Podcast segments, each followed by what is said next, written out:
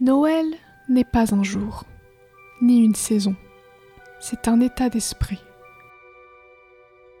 J'ai découvert cette phrase il y a quelques années à peine et depuis, à chaque fête, je la croise au détour d'un film, d'un livre, d'un conte ou même d'une publicité. Elle me revient sans cesse en mémoire comme pour me prouver que la passion qui m'anime pour Noël n'est pas une excentricité de plus de ma part. Cette citation n'est pas de moi, elle provient d'un grand homme, le 30e président des États-Unis d'Amérique, le méconnu John Calvin Coolidge Jr. Un homme politique plutôt atypique puisqu'il était plein d'humour, même s'il le cachait bien, et possédait deux animaux de compagnie absolument incroyables. Un hippopotame nain, prénommé Billy, et une femelle raton laveur qu'il promenait en laisse autour de la Maison Blanche. J'aurais adoré discuter avec ce monsieur Coolidge, ce devait être un sacré personnage. Oublié des livres d'histoire, ses citations sont souvent coupées, c'est le cas de celle-ci. Rendons-lui donc hommage en la reprenant entièrement. Noël n'est pas un jour ni une saison, c'est un état d'esprit. Chérir la paix et la bonne volonté, être plein de miséricorde, c'est avoir le véritable esprit de Noël. Voilà qui est mieux. Vous allez me dire à présent, qu'est-ce que cette citation a à voir avec le Berry? Le trentième président d'Amérique a-t-il un jour traversé notre riche et belle province au point qu'on l'évoque dans un conte berrichon? Gouverneur du Massachusetts, vice-président puis président, ce monsieur Coolidge n'a peut-être jamais mis un pied en France. Pourtant, ce matin-là, il est en résidence à l'école primaire d'Argenton-sur-Creuse. Au milieu des autres hommes politiques et célébrités des États-Unis, il tient salon. C'est lui et sa célèbre citation qui vont conclure le spectacle de fin d'année que nous avons monté avec mes collègues et tous les élèves de l'école. Cette année, le projet pédagogique, comme aiment à le nommer les grands pontes du ministère, tourne autour du pays de la déclaration d'indépendance, de Marilyn Monroe et du pigargue à tête blanche aux ailes déployées. Même si le continent à la bannière étoilée est bien loin d'Argenton et des berrichons et que sa folle démesure nous fascine autant qu'elle nous révulse, parents d'élèves et enfants ont tout de suite adhéré au projet, et nous sommes tous partis pour une prodigieuse épopée au milieu des gratte-ciels, le long de la route 66, au cœur de l'histoire mouvementée, sombre et merveilleuse des États-Unis d'Amérique. Pour autant, nous n'en avons pas oublié le lien particulier qui s'est créé au fil des siècles entre notre pays et celui des pères fondateurs. Les livres s'en sont souvent fait l'écho. Louis Joliet et le père Marquette sont les premiers à explorer le Mississippi dès 1643. Le marquis de Lafayette chasse les Anglais. Napoléon vend la Louisiane la guerre de sécession puis la paix avec la statue de la liberté et sa célèbre torche, le débarquement sur les côtes de Normandie, Josephine Baker, Man Ray et le Yes We Can de Barack Obama.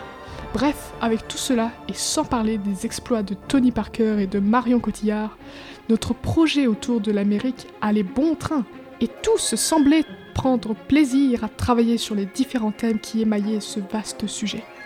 Tous, sauf un. Martin. Martin est un élève comme on rêverait d'en avoir 20 dans une classe. Il est curieux, spontané, attentif et travailleur. Il n'a pas particulièrement de facilité, mais il aime découvrir, observer et discuter. Oh oui, Martin est un grand bavard et sa langue se délie parfois avec une agilité déconcertante. Lorsque nous avons évoqué les États-Unis comme thème de travail à la rentrée, Martin s'est montré enthousiaste, comme à son habitude, mais depuis quelques semaines, sa flamme s'est éteinte. Il ne parle plus, a appris son texte avec difficulté, il joue Benjamin Franklin, et rend ses devoirs avec une indifférence décourageante. Martin n'est plus là. Lui qui s'était fait le chantre de Prévert l'an passé lors du spectacle de fin d'année et qui avait coutume de célébrer Noël avec emphase, semble être devenu un véritable ado, lassé d'un rien, blasé de tout. C'est terrible Je suis peut-être passé à côté de quelque chose le concernant. Ses parents, bien que divorcés, semblent entretenir de bonnes relations, et je les rencontre tous les deux à chaque réunion parents-professeurs. Ils ont la même façon d'élever l'enfant et sont assidus lorsqu'il s'agit de l'aider à faire ses devoirs. Ils ont eux aussi remarqué le comportement de Martin, Mais il ne s'en inquiète pas, car le petit n'a pas changé à la maison. Le problème, c'est juste à l'école. Après réflexion, c'est depuis que l'on travaille sur le spectacle de fin d'année que je ne reconnais plus Martin. Qu'est-ce qui a bien pu se passer Avec ses camarades, entre nous? Les classes passent les unes après les autres, des plus petits aux plus grands, devant un parterre de personnes visiblement ravies du spectacle proposé. Les CP ont présenté une scénette autour des différents états qui composent l'Amérique, un tableau en chanson et plein de couleurs qui a enchanté les spectateurs. Alors que les CE1 se mettent en place, je prends Martin à part. Je fais signe à son papa et tous trois nous isolons dans une classe. Alors Martin, heureux de jouer Benjamin Franklin, l'inventeur du paratonnerre?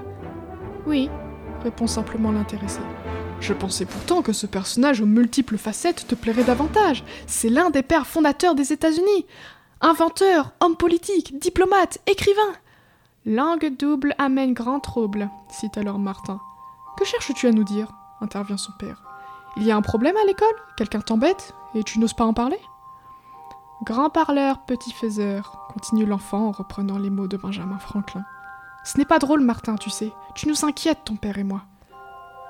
Combien respecte la naissance du Christ? Combien respecte ses enseignements? Je suppose qu'il est plus facile de se souvenir des dates de vacances que de commandements.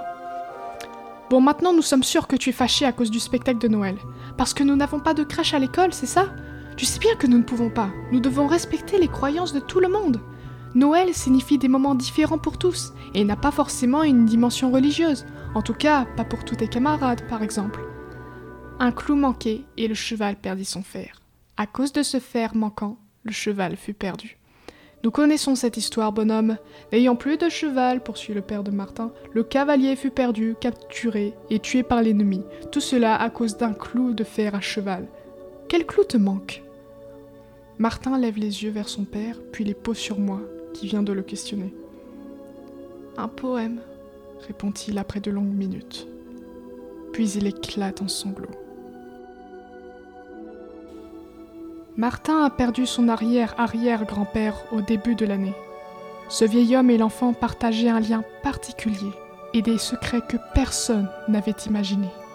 En effet, le premier avait tout raconté de la guerre qu'il avait connue alors qu'il avait le même âge que Martin.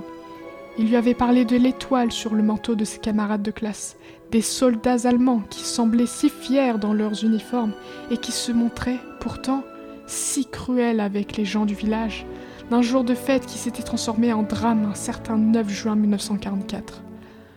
L'enfant avait écouté son aïeul comme il aurait ouvert un livre d'histoire. Il voulait savoir ce qui était arrivé, pourquoi les hommes s'étaient fait la guerre et pourquoi certains n'étaient jamais revenus. Son arrière-arrière-grand-père l'avait, bien entendu, épargné pour ne pas l'effrayer, mais il s'était fait également un devoir de lui transmettre son histoire. Le vieil homme et l'enfant discutaient donc souvent ensemble, et pas uniquement de leur enfance respective. Ils parlaient de santé, de jardinage, de filles, de voyage et de poésie. Plusieurs fois, son ancêtre avait dit à Martin que la poésie avait transformé son existence et lui avait redonné confiance et envie. Il lui en lisait d'ailleurs à chaque fois qu'il se voyait. Les plus beaux vers de Verlaine, Rimbaud et Apollinaire. Oh, on lisait bien des poèmes à l'école. On en apprenait même si aucun n'avait le goût de ceux que lui lisait son aïeul. Aucun ne possédait sa propre musique. Aucun ne redonnait confiance et envie. Quand il avait été question de préparer le spectacle de Noël, la douleur de la disparition de son ancêtre était venue frapper le cœur de Martin, le laissant démuni et orphelin de souvenirs et de poésie. Comme tout ce que lui avait dit son arrière-arrière-grand-père revêtait un caractère mystérieux, voire sacré pour l'enfant, il n'avait osé partager sa peine avec personne. Cependant, au fur et à mesure des jours, tous ces préparatifs avaient fini par devenir pesants, et il n'avait plus réussi à faire semblant que tout allait bien, alors que quelqu'un lui manquait. Tout particulièrement en ce moment de l'année. Martin et son père ne virent pas la fin du spectacle. Ils s'éclipsèrent juste après l'intervention de Benjamin Franklin. Je ne revis pas mon élève de toutes les vacances. À la rentrée de janvier, il émit le souhait de rester avec moi après la classe. Il voulait me montrer le plus précieux des cadeaux.